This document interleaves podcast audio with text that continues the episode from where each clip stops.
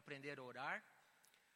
Você tem ouvido que os salmos são inários do Antigo Testamento, mas os salmos, na tradição da igreja, é o livro de orações. Então, ele é um livro de orações e ele é um inário. Por isso, nós cantamos e oramos os salmos.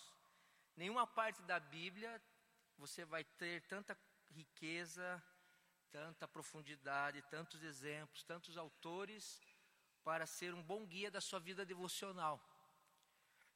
Nenhum, talvez, livro da Bíblia é, foi tão impactante na vida de pessoas que às vezes estavam num quarto de hotel e abriram sua gavetinha e lá tinha um Novo Testamento e Salmos dos Gideões internacionais, que deixa aquela literatura em prisões, escolas e hotéis, e ali a pessoa, sem saber o que é escritura, sem não saber o que é nada, abre ali naquele, ali ele se identifica, porque ali está a humanidade a condição humana está plenamente retratada nos Salmos, mas também nos Salmos está retratado quem é Deus. Se tem quem é Jesus ali, como nós vimos, o, o, o, para citar, os Salmos revelam todo o plano da salvação nos Salmos reais que Jesus, o Messias, viria. Então nós vamos terminar nossa série é, nesse salmo, nesse cântico que nós fizemos como igreja, o Salmo 150. É um salmo curto, um salmo para ser cantado, mas eu acho que ele ali também tem teologia, tem conteúdo, né? E antes de começar no salmo, é, é, nos textos que nós vamos acompanhar aqui na tela, eu vou consigo explicar para vocês. Eu quero começar com uma coisa fora do cunho evangélico, assim, um ex-pastor, uma citação de um ex-pastor é, eu cheguei a vê-lo, conhecer, é, talvez alguns de vocês é, ouviram falar de Rubem, é, Rubem Alves, né? poeta, filósofo, educador, psicanalista famoso. E ele, depois ele se diz não mais cristão, ele deixa o pastorado da igreja presbiteriana. E ele é um escritor. E aqui eu quero deixar uma, uma, uma visão de uma, uma pessoa que não está nos salmos, mas que também reflete alguma coisa de sabedoria humana aqui. Nessa citação que Rubens, ele tem algumas citações polêmicas, uma que sempre me vem na mente, por ser pastor ainda, não desistir do pastorado, né? Ele diz assim que Deus criou os pássaros e a igreja as gaiolas. Então ele era um contestador da igreja, né? Contestador de que as igrejas criam forma, criam jeitos, criam julgamento. Mas aqui parece que ele está mais moderado nessa citação. Ele, e eu queria falar do Salmo 150, no sentido de que muitas vezes nós estamos é, prorrogando a nossa alegria em Deus. Muitas vezes nós conhecemos, conhecemos, conhecemos a Bíblia, lemos, lemos, lemos livros, estudamos, estudamos, estudamos, e às vezes a gente deixa a alegria é, eu estou dizendo alegria não como temperamento humano, né? ser extrovertido, introvertido, essa variação de personalidade é criação divina. Eu estou dizendo alegria como realidade espiritual, fruto do Espírito Santo nas nossas vidas. E ele tem aqui uma, já vou voltar para o meu esboço, isso aqui é só uma, uma tirinha à parte. E Rubem Alves pode acompanhar, ele diz assim: a gente fica esperando né, que a alegria haverá de chegar depois da formatura, quem sabe depois do casamento, depois do nascimento, de uma viagem, da promoção, da loteria, da casa nova, ou da separação, ou da aposentadoria, e ela não chega porque a alegria não mora nas coisas de expectativa, quer dizer, não mora no futuro, assim, no sentido de que, aquilo que o dia que aquilo acontecer, daí eu vou ser feliz. Não mora nesse futuro das coisas, quer dizer, na interpretação mas a alegria está no agora. A alegria do crente está porque ele é habitado no, no já, no aqui e agora, pelo Espírito Santo, o Espírito de Jesus Cristo. E se você não tiver alegria com Jesus Cristo, em Deus, você não vai ter alegria. A verdadeira alegria não. A Bíblia chama de verdadeira alegria, alegria no Senhor a nossa força é. Alegrai-vos no Senhor, outra vez digo, alegrai-vos. 1 Tessalonicenses. Os salmos, então, como 150, são salmos que estão nos orientando a não negar a tristeza, a não negar as circunstâncias ruins que você vive, a não negar a escassez e o vale da sombra e da morte que você possa estar passando, a não negar que dor é dor. Então, o Salmo 150, aliás, eu diria que talvez a gente pudesse interpretar assim: do 146 ao 150, se você abrir sua Bíblia, você vai notar que todo o texto começa com a palavra aleluia, que é uma transliteração palavra, é, do tetragrama Yahvé, o Jeová, de, você lê da direita para a esquerda. Aleluia é um louvai a Deus, né? E o Salmo 146, se você está com a Bíblia, 147, 148, 140, você vai ver que eles começam, os autores começam com aleluia e terminam com aleluia, o 150 também. E aleluia, o louvar ao Senhor, o bendizer ao Senhor, o exaltar ao Senhor, é o reconhecimento do crente, daquele que crê em Jesus, é o reconhecimento que os outros 149 salmos, se você entender que os salmos são cinco livros que foram juntados em um, que toda a história do ser humano, a angústia está nos salmos, a tristeza está nos salmos, a morte está nos salmos, os inimigos estão nos salmos, a perseguição está nos salmos, a alegria está nos salmos, desde a frustração maior, a alegria, a ação de graças, o agradecimento maior. Ele está dizendo que essa realidade é vivida em Deus e que Deus é a alegria para aqueles que passam e atravessam e sabem atravessar o vale da sombra e da morte, como tem no Salmo 23. Então, se você olhar os salmos num geral, o 1 começa: Bem-aventurado o homem que não anda segundo o conselho dos ímpios, não se assenta no caminho dos pecadores, não vive na roda dos escarnecedores, antes tem seu prazer na lei do Senhor, e ele é uma árvore, um oásis no deserto. E o 150 está falando que esse homem atravessou os 149 salmos vivendo percalços, vivendo perseguição, vivendo, pelo menos Davi viveu muitas décadas perseguido por Saul, momentos de morte, laços de morte o cercaram, angústia do inferno se apoderaram dele, mas, mas, aleluia, porque a consolação visitava nesses momentos. Amém ou não? a sua história não vai ser diferente. A sua história vai, dois terços da sua história possivelmente vão ser de luta. Assim como salmos de petição, de súplica, de confissão, de dor, de apelo. E um terço, quem sabe, são salmos de ação de graça, de louvor e gratidão, como 150. E isso não está dividido certinho, isso está misturado no enredo da sua biografia, da sua vida. Então, se você quer ter alegria nessa vida, saiba atravessar as angústias, as provações e as tristezas e a dor. Saiba atravessar porque nós vamos ver no Salmo 150. Há como ter consolação mesmo quando as angústias infernais se estão ao redor da gente e a gente sente o bafo da morte, o sopro da morte. Quem sabe você já passou por experiências assim, não é? Mas vamos deixar que você, o, vamos deixar o nosso Rubem Alves para trás e nós vamos entrar então no texto.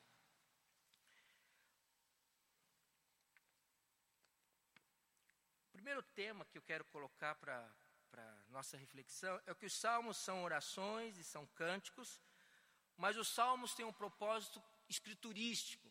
Se você gostar de olhar a Bíblia no contexto geral, você vai ver que em Lucas 24, 44 diz assim: palavras de Jesus.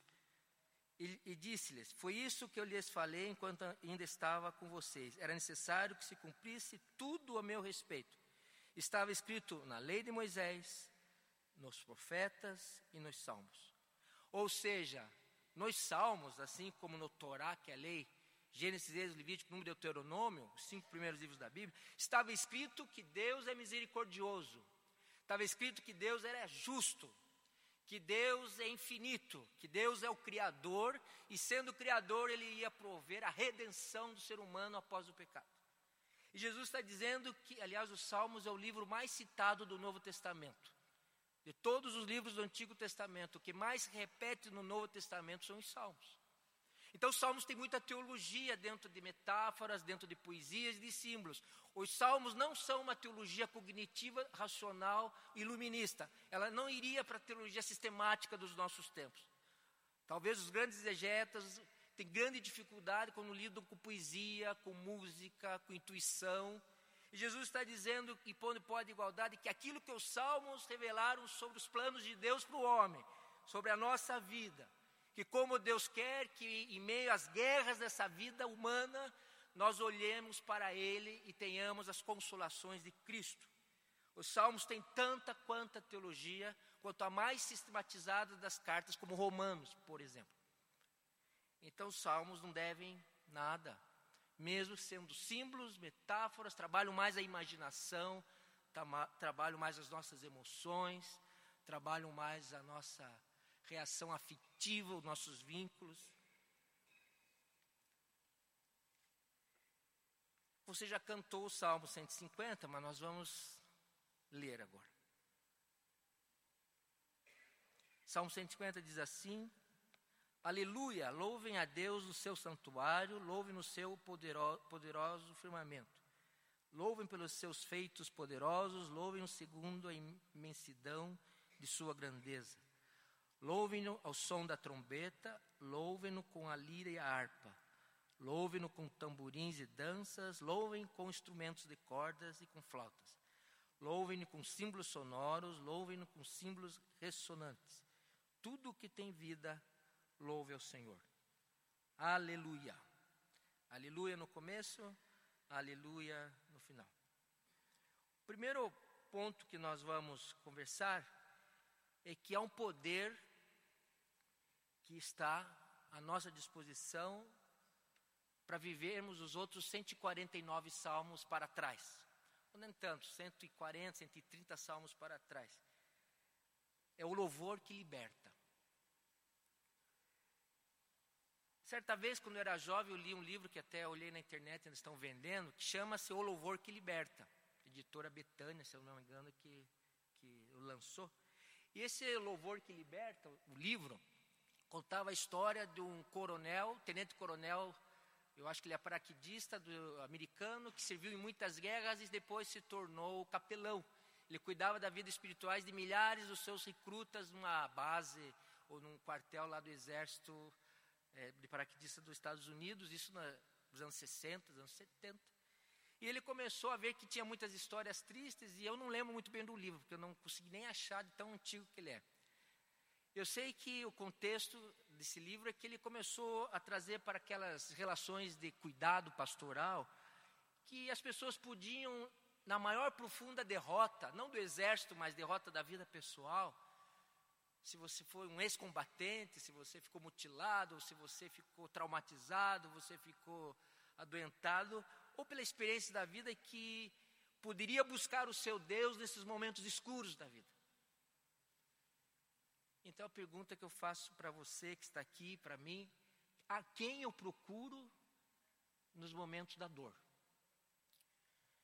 Que tipo de oração se faz no momento da tragédia, da desorientação, do desemprego, da doença, da crise? E se é possível ter a experiência de, apesar das circunstâncias serem muito duras, se é possível ter paz, e se é possível o fruto do Espírito Santo da alegria num contexto de dor.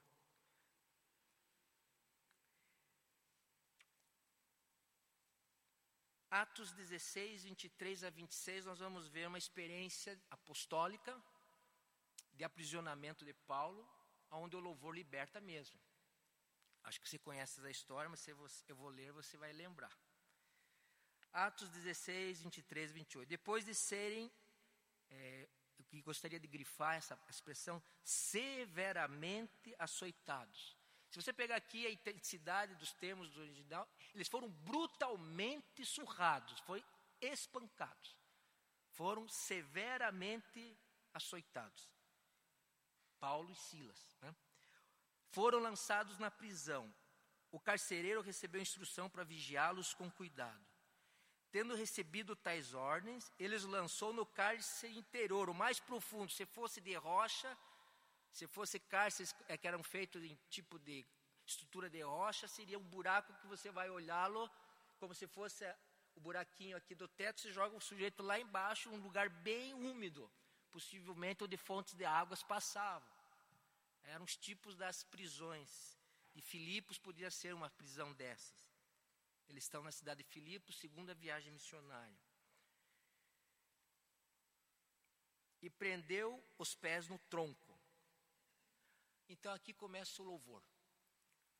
Por volta da meia-noite, Paulo e Silas estavam orando e cantando hinos a Deus, possivelmente salmos. Hinos a Deus, orando, cantando hinos a Deus. Os outros presos os ouviam. De repente houve um terremoto tão violento que os alicerces da prisão foram abalados. Imediatamente todas as portas se abriram e as correntes de todos se soltaram. O carcereiro acordou e, vendo abertas as portas da prisão, desembainhou sua espada para se matar, porque pensava que os presos tinham fugido. Mas Paulo gritou: Não faça isso, estamos todos aqui. O princípio do louvor que liberta não é você decorar um texto e não é cantar só no momento da dificuldade. Por isso eu pus Mateus 15, 8, a próxima. Este povo me honra com os lábios, mas o seu coração está longe de mim. O que, que esses textos estão dizendo para nós hoje? Que não importa a profundidade do aprisionamento que você esteja passando. Não importa quanto severo foram os inimigos de darem uma surra em você, ou te prejudicaram, ou te rejeitaram. Não importa se a tua criação foi violenta, você foi, sofreu algum abuso emocional, uma dor afetiva. Não importa se houve suicídio, se houve. Importa que, apesar disso ser real e dói, porque Paulo devia estar sofrendo sangramento, possivelmente o tronco é difícil de ficar amarrado, Possivelmente à meia-noite as dores já estavam muito grandes, eles não tinham anestésicos, eles não tinham Tilenol para tomar rapidinho. Não importa o quanto o servo de Deus sofra perseguição do diabo, do mundo, ou dos seus próprios desejos pessoais que o levam ao pecado. Tudo isso é real e é verdadeiro, não dá para negar a realidade. Dor é dor, sofrimento é sofrimento. Mas Paulo e Silas, meia-noite, resolveram clamar a Deus em oração. Paulo e Silas resolveram que eles não ficariam sozinhos nessa amarga experiência. Paulo e Silas resolveram que o Deus que os havia salvo é o Deus de toda consolação, de toda misericórdia, de todo o poder de receber nas mais diferentes e difíceis experiências gratidão. O que eles oraram? Você já imaginou nesse texto? Você ponha nesse texto essa noite. O que esses homens oraram? Por certo, quem sabe eles cantaram o Salmo 136. Reinei graças ao Senhor porque Ele é bom. Render graças ao Senhor porque apesar de toda essa dor física, o perigo das igrejas, eu morrer nessa viagem missionária, Deus sabe o que faz com os seus. Senhor, louvado seja Deus. Senhor, quem sabe eles oraram, Senhor, é possível, Senhor, é, diminuir a dor? Quem sabe eles oraram como Jesus, Pai, Pai, onde estás? Por que me abandonaste? Não há o conteúdo da oração, mas é claro que as cadeias tremeram que as correntes foram quebradas, que o poder do Espírito atravessou aquela cadeia de Filipos. E o carcereiro não se mata e é o primeiro a se converter com a sua família e batizado em nome de Jesus ressurreto. Amém? Não? Ora, esse Deus é o seu Deus. Esse Deus é o meu Deus, é o mesmo ontem, hoje e eternamente. A experiência da cruz diz isso. A vergonha da cruz se transforma em cura para o nosso pecado. O sangue da cruz se transforma em pureza dos nossos corações, salvação para o ser humano. Nas mãos de Deus, a tragédia pode virar frutífera. Tragédia frutífera. Tragédia frutífera, dor frutífera é antagônico. Nós não queremos sofrer pelo Evangelho, por Deus, por nada, provavelmente. Mas o certo é que a pessoa que mais foge e tem medo do sofrimento é o que mais vai sofrer. O que mais evita sofrer, finge que não está sofrendo, mais ansioso fica pelas preocupações que não quer que o mal venha, mais tem medo do diabo é aquele que mais é atormentado, porque o medo é o contrário da fé. O medo gera dúvida, o medo gera perguntar para Deus: o que, que o senhor está fazendo comigo? Paulo podia, Silas podia dizer: sou tão jovem, por que, que eu vou morrer nessa cadeia de Filipos aqui entregue? Mas eles conseguem um louvor que liberta do egoísmo, um louvor que liberta de olhar a vida para dentro do seu próprio ego. O louvor que liberta é aquele que diz assim: ainda que a videira não floresça, que a figueira não dê fruto, ainda que os montes se lancem para o mar, ainda que haja um cenário terrível aqui no Brasil, na política, na Lava Jato, ainda o Senhor reina. Amém ou não? Ainda o Senhor é o mesmo poderoso que pode usar essa coisa ruim em algo bom. Se a cruz vira salvação na mão de Deus, a sua experiência ruim da semana, do mês, da vida, suas desilusões, o problema não é ter prisão, apanhar, a questão aqui que eu estou querendo dizer não é cantar na hora da dor, porque no texto de Mateus diz: povo canta e ora, mas a sua vida não reflete a fé no Senhor Deus do impossível. A questão não é memorizar só o versículo, a questão não é só pôr o som no carro, andar com aquele fone no ouvido com os louvores, ou a música gospel. A questão não é ter nosso celular cheio de mensagens sobre a Bíblia. A questão é que a minha fé em Jesus Cristo diz que na tempestade ele vai aparecer e acalmar meu coração. Amém. Oração ou louvor que liberta vai além do que o, o livro diz na Bíblia, é quando eu consigo parar recolher as velas e dizer assim: já tentamos fazer com que essa tempestade, esse barco aqui não afunde, já fizemos tudo. É quando a gente para e recolhe os nossos esforços, senta na cama, fecha a porta do quarto, como diz Mateus 6,6, e louva a Deus pelo que Ele é, mesmo que Ele não cumpra os seus desejos. Isso é difícil, dizer amém. É difícil levar um não de Deus dizer, sentado. Sei, eu já fiquei várias vezes assim, num estado catatônico, porque estado catatônico na psicologia seria um estado assim fora de si, meio psicótico, né? Mas você está abismado com a experiência da sua vida e você diz assim, intuído pelo Espírito Santo, agora é hora de dizer: Senhor, seja feita a vontade. Eu não consigo nem orar, mas louvado seja o teu nome, porque minha vida pertence a ti. Amém ou não? Talvez alguns de vocês, alguns de nós, que sabe alguém que está assistindo na internet, não sei, precise ser liberto dessa vontade incrível de ter a vida do jeito que você desejou, ter o filho que você sempre sonhou, ter alegria quando a igreja dobrar de membros, ter alegria quando o PT desaparecer ou quando o Bolsonaro deixar o poder. Não sei qual é o teu grandes desejos, mas a nossa alegria não está nos nossos anseios mais humildes que possam ser. A nossa alegria está quando nós nos recolhemos, recolhemos no aposento, fazemos o silêncio e declaramos o nosso amor e a nossa fé em Jesus, apesar de não estar entendendo nada.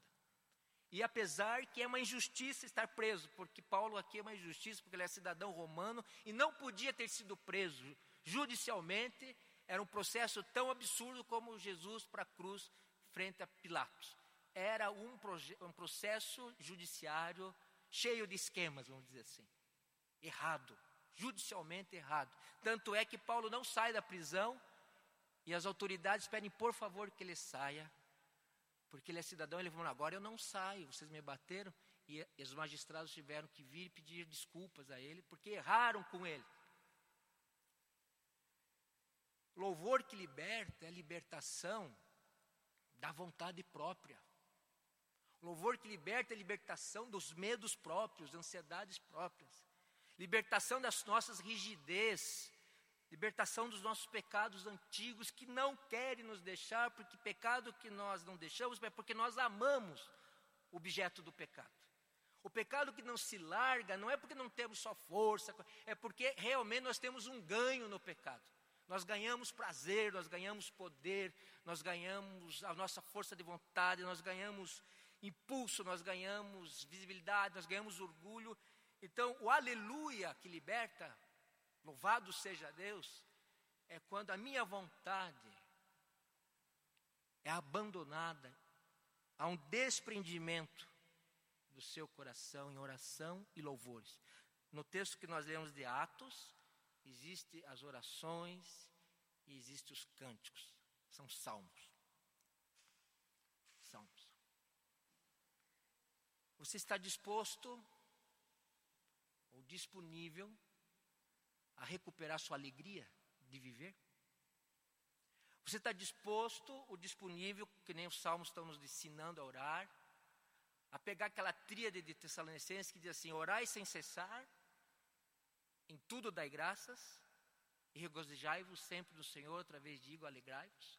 É uma tríade que não se separa: oração, gratidão e, e alegria no Senhor. Você está disposto a dar um passo atrás da sua agenda, uns minutinhos, e dizer no seu coração que habite em mim a alegria do Espírito Santo, mesmo que eu estou vendo as coisas acontecerem do jeito que eu não sonhei. Aliás, eu estou desiludido comigo, desiludido com o próximo e estou decepcionado com Deus. Mas Deus é meu Senhor e Rei. Louvado seja o seu nome.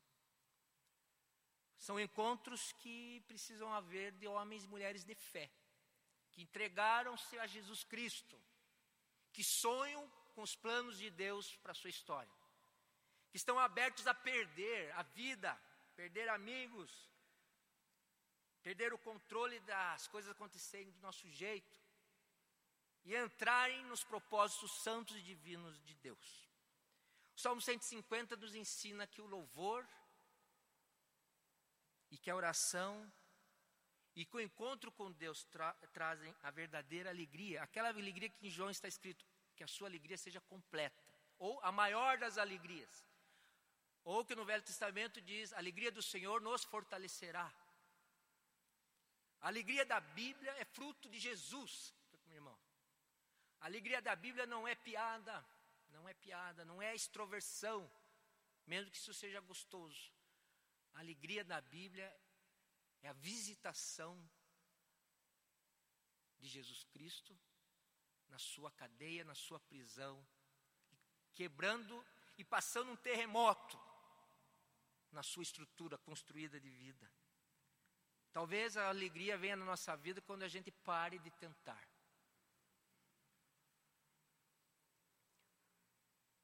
O propósito desse estudo manifestar a nós a possibilidade de que a nossa alegria venha da admiração e entusiasmo em Deus. Que o assunto que mais nós temos para nos gabar não sejam ligadas às nossas virtudes ou habilidades, mas sejam os fatos que Deus construiu na sua história, a presença de Jesus na sua vida, da sua família, as respostas de oração, o perdão dos seus pecados. Mas vamos continuar, senão já não fazemos o salmo todo.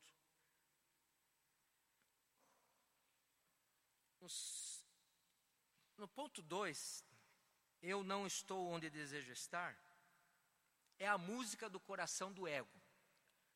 Contrário da alegria é tédio, não é tristeza só. O contrário da alegria é aquela atitude meio paralisadora de que, ai, a vida de novo, de novo isso. Mas o dia que eu fizer isso, eu serei feliz. É uma, aquilo que o, o ex-pastor falou lá nos seus escritos. Agora, o Salmo 34, que também foi cantado um pedaço. Ele diz assim: Bendirei o Senhor o tempo todo. Todo o tempo, o tempo todo. Os meus lábios sempre o louvarão. Minha alma se gloriará no Senhor. Ouçam os oprimidos, veja, oprimidos e se alegrem. Mais para frente, para dar um corte, busquei o Senhor, ele me respondeu, livrou-me de todos os meus temores. Eu quero chamar a atenção nesse salmo mais para essa frase agora. Os que olham para ele estão radiantes de alegria, seus rostos jamais mostrarão decepção. Chegou uma época na minha vida, não muitos anos, mas mais de dez, uma pessoa muito chegada falou: Elcio, por que, que o seu rosto não mostra contentamento? Eu falei, Pô, você é um bom diretor espiritual. Vai saber, né? Você casou com quem você queria? Sim, até a mais. Deus me deu a mais do que eu merecia. Eu tô... Ele foi vendo, foi vendo. É... Às vezes nós precisamos de uma pessoa para ser espelho. Porque às vezes a gente acha que é alegre ou está. Não. Daí esse texto me falou: que os que olham para ele estão radiantes de alegria e seus rostos jamais mostrarão decepção, ah, me chamou a palavra, em outra forma de ver isso, seria uma palavra assim: os que contemplam a Deus ficam alegres, apesar de grande tristeza que tem na origem do seu interior.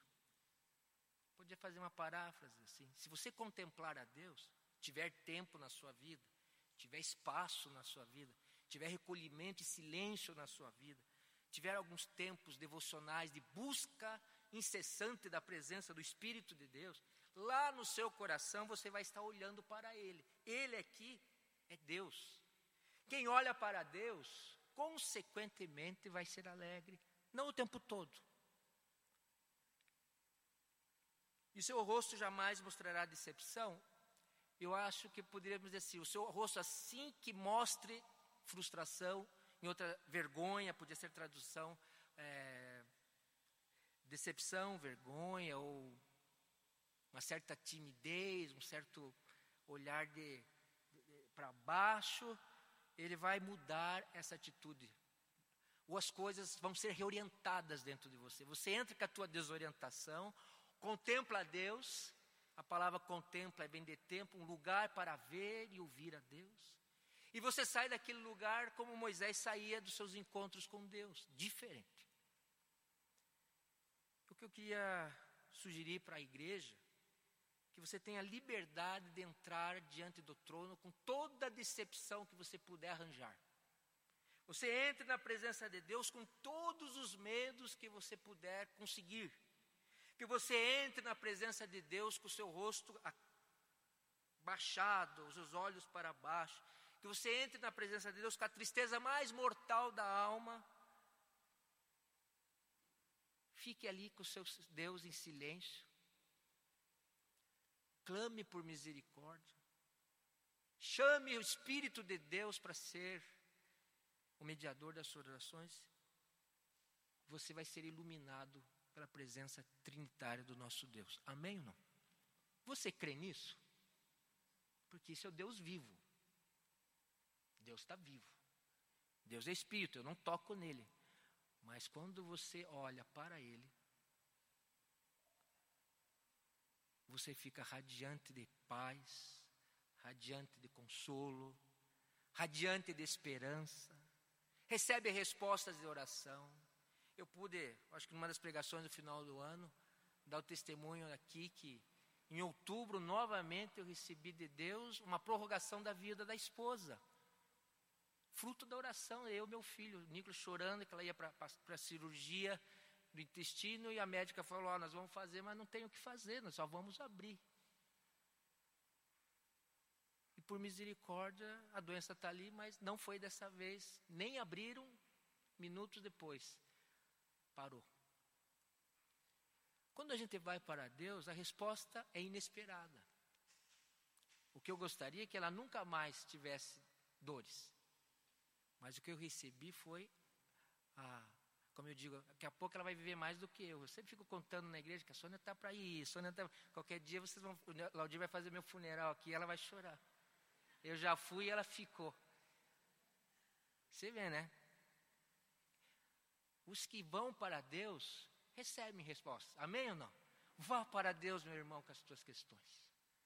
Vá para Deus. Não há limites de resposta.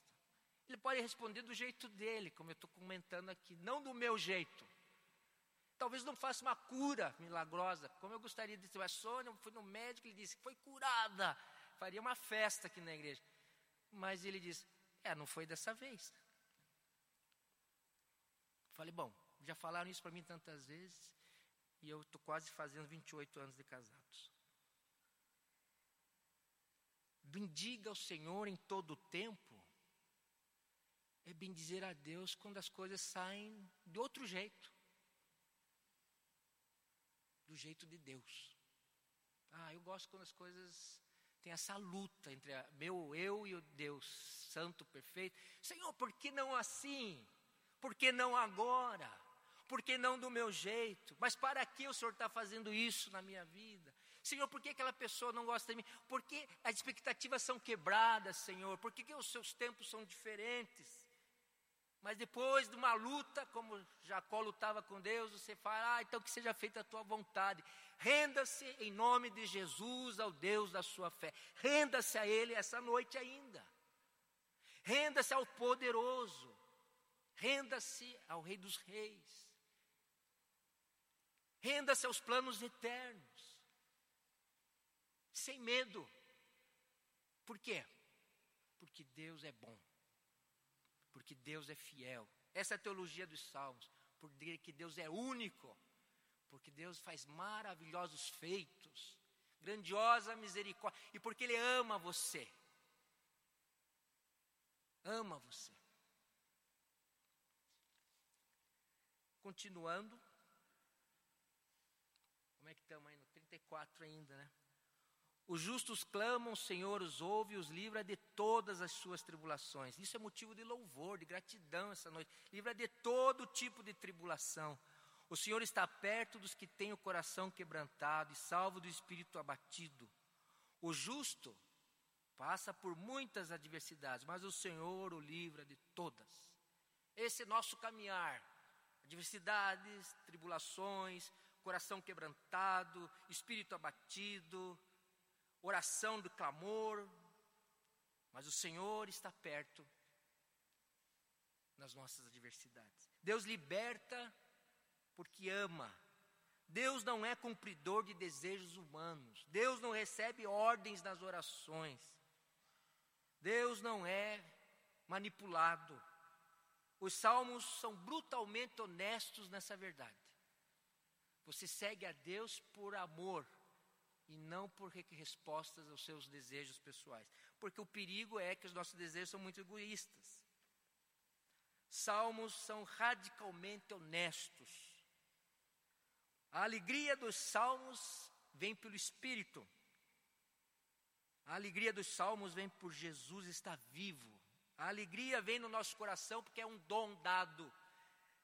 Não é porque eu mereço, nem porque eu sou um cara alegre da natureza. A próxima responde o que seria o literal dos salmos. Se você fosse um exegeta ou quisesse fazer um estudo bíblico dos salmos, você responderia em Salmo 150 com quatro perguntas. Você poderia fazer as quatro perguntas para o salmo que estão aí, e ele vai responder a você. Qual é a primeira? Onde você deve louvar, adorar, bendizer a Deus o salmo, no versículo 1, responde assim: Louve a Deus no seu santuário e no seu poderoso firmamento. Firmamento é a abóbora celeste, é o céu primeiro. Santuário seria lá os céus dos céus, o sétimo céu, lá onde Deus, Pai, Filho Espírito, onde Deus habita com os seus anjos. Então não existe limite ou um lugar específico. Santuário aqui para alguns não é só o templo de Jerusalém. Se você interpretar uma poesia com paralelismo, que a primeira fase se repete, a segunda se repete, então alguns tradutores gostam dessa interpretação, você diria que é, seria céus e terra, então. Santo, santo dos santos de Deus está, e céus como a bola onde está. Ou se quisesse traduzir como santuário, como templo, então um lugar onde se encontra. Mas na verdade, a, a, o louvor e a adoração é a sua vida. A sua vida vai louvar a Deus. Seja céus, terra, santo dos santos, templo. A segunda, por que você deve adorar? Louve-me pelos seus poderosos feitos. Você deve adorar porque Deus tem poder. Louve-no segundo a sua imensa grandeza, imensidão de grandeza. Você deve louvar Deus pelo que Ele é. Grande, grande, imenso, maravilhoso.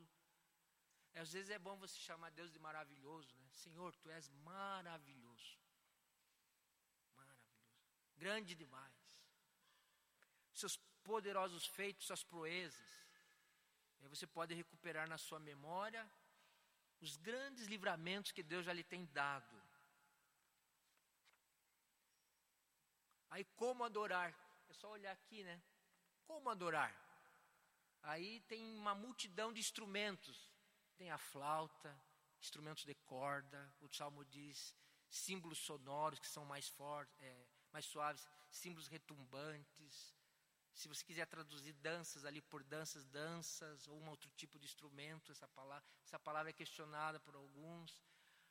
Ou seja, o salmo está dizendo assim que a, o louvor, a variedade de música, de instrumentos, de meios, isso está aberto. Porque o verdadeiro louvor ainda é fruto do seu amor por Jesus. E um amor que é avaliado talvez não por palavras bonitas só das canções. E não é um amor romântico, como um noivo e uma noiva, que no dia do casamento quando a gente faz um casamento, eles proferem aqueles votos bonitos, intensos, acho que cheio de melodia, de afeto. Mas a palavra amor, no Novo Testamento, principalmente, ela nos dá a interpretação de que eu louvo a Deus com a minha vida de obediência. Aquele que me ama, obedece. Eu amo a Deus à medida que eu me submeto às autoridades postas por Deus sobre a minha vida. Eu amo a Deus à medida que eu me submeto à minha esposa em alguns assuntos que eu entendo do Espírito, que é pra, de Deus, que é para me submeter, e ela se submete graciosamente à minha direção espiritual e liderança do lar. Eu amo a Deus à medida que resisto a falar mal do outro e a julgá-lo. O amor na Bíblia, então o louvor nos Salmos, ele está dizendo, ah, louvai a Deus com dufes, danças, harpas, instrumentos. É como se fosse uma grande sinfonia regida com muita harmonia e organização. Nós já vamos ler um texto que mostra como é que é esse louvor maravilhoso. Mas para nós mais simples, talvez você não seja músico, poeta, não seja coralista, não seja instrumentalista, nunca dirigiu, nunca tocou nem sininho quando era criança o louvor a Deus vai estar é, relacionado ao seu amor conforme você obedece aquilo que o Senhor já tem posto na sua vida. A sua obediência de vida a Jesus Cristo no seu senhorio. Quem ama mais é quem obedece mais. Quem ama mais intensamente o Pai, o Filho e o Espírito é aquele que é íntimo na oração, que canta na, nos louvores, que vibra, que tem aleluia seria um grito de vitória, um brado, aleluia, né? Você vai naquelas igrejas, então é um monte de aleluia. Ótimo, alegria, entusiasmo, né? Vem de dentro, ótimo. Mas na segunda-feira, quando a vida parece que abre as cortinas da realidade, a minha admiração a Deus reflete em obediência sacrificial. Sacrificial toda aquela coisa que eu senti no domingo no culto, que a experiência de Deus que nos traz aqui juntos, me levam a ter uma atitude boa e pedir perdão se eu ferir alguém com as minhas palavras. Dizer para a pessoa, desculpe, eu não fui nem um pouco educado ou dócil com você, eu sou ríspido mesmo e você me perdoe. Eu quero lutar com essa atitude mostrar um grau de humildade, de sensibilidade. Quem ama a Deus não é o que faz mais na igreja. Quem ama a Deus é o guarda dos mandamentos. Guarde os mandamentos. Amar a Deus de todo o coração, de toda a alma, amar o próximo como a ti mesmo. As leis e os profetas estão resumidos nisso. Mas a tábua de marcação disso é a sua experiência de vida de segunda, terça, quarta, quinta, sexta e sábado. E por fim a pergunta: quem adora nesse salmo? Você deve lembrar ali que todo ser que respira, louve ao Senhor. Toda animal, todo ser humano, todo anjo, todo ser que tem vida, prostre-se a Deus e o louve, porque Ele é digno de todo louvor, de toda honra, de toda glória. E eu quero terminar com o texto de Apocalipse. São quase oito e meia mesmo. Só que eu, é, eu coloquei aí no texto de Apocalipse, que é Apocalipse 5, se você tiver Bíblia, eu queria que você abrisse na Bíblia. Porque, na verdade, eu não vou falar dos temas aqui, dos assuntos, né? Isso aqui seria uma outra coisa para outro dia. Mas eu queria que você tivesse noção de que essa cena de Apocalipse é para você estar lá. Você é um participante dessa cena aqui. É o final dos tempos, é, o, é Cristo, que é o Cordeiro, ele pega um livro, pergaminho que está escrito dos dois lados, e os sete selos, conforme ele vai abrindo os selos, os sete selos são os seus julgamentos, são as coisas que vão acontecer. Eu não quero interpretar nada disso, nenhum símbolo desse, nada. O que eu queria que você pegasse é o, a intensidade da cena, como se você fosse um participante de uma cena de final de Copa do Mundo e o seu time está ganhando. Uma coisa intensa, uma coisa assim que você está ali com o corpo, alma, espírito berrando, gritando, louvando, impactado pela cena. Algo grande. E essa cena que eu coloquei, só coloquei um pedaço dela, depois eu me arrependi, porque depois que já estava o esboço pronto, eu li de novo esse texto e falei, nossa, mas essa cena, ela continua e vai agregando gente. Só, só repare aí que eu quero trazer para você. Do 5, 9 e 10, bom, 5, 9 e 10 está aí. Tem um tal de cântico novo, né? Um cântico novo, um cântico especial, algo inusitado a quem merece. É só achar aqui que já me perdi nas folhas aqui. Aqui. Apocalipse 5, 9 e 10. E eles cantavam um cântico novo. Tu és digno de receber o livro e de abrir os seus selos, pois foste morto, e com seu sangue compraste para Deus homens de toda tribo, língua, povo e nação. Tu os constituíste reino e sacerdotes para o nosso Deus, e eles reinarão sobre a terra. Aqui tem alguns cantando, é um grupo de anciãos. Agora, se você correr os olhos pela folha do Apocalipse 5, você vai ver lá que no versículo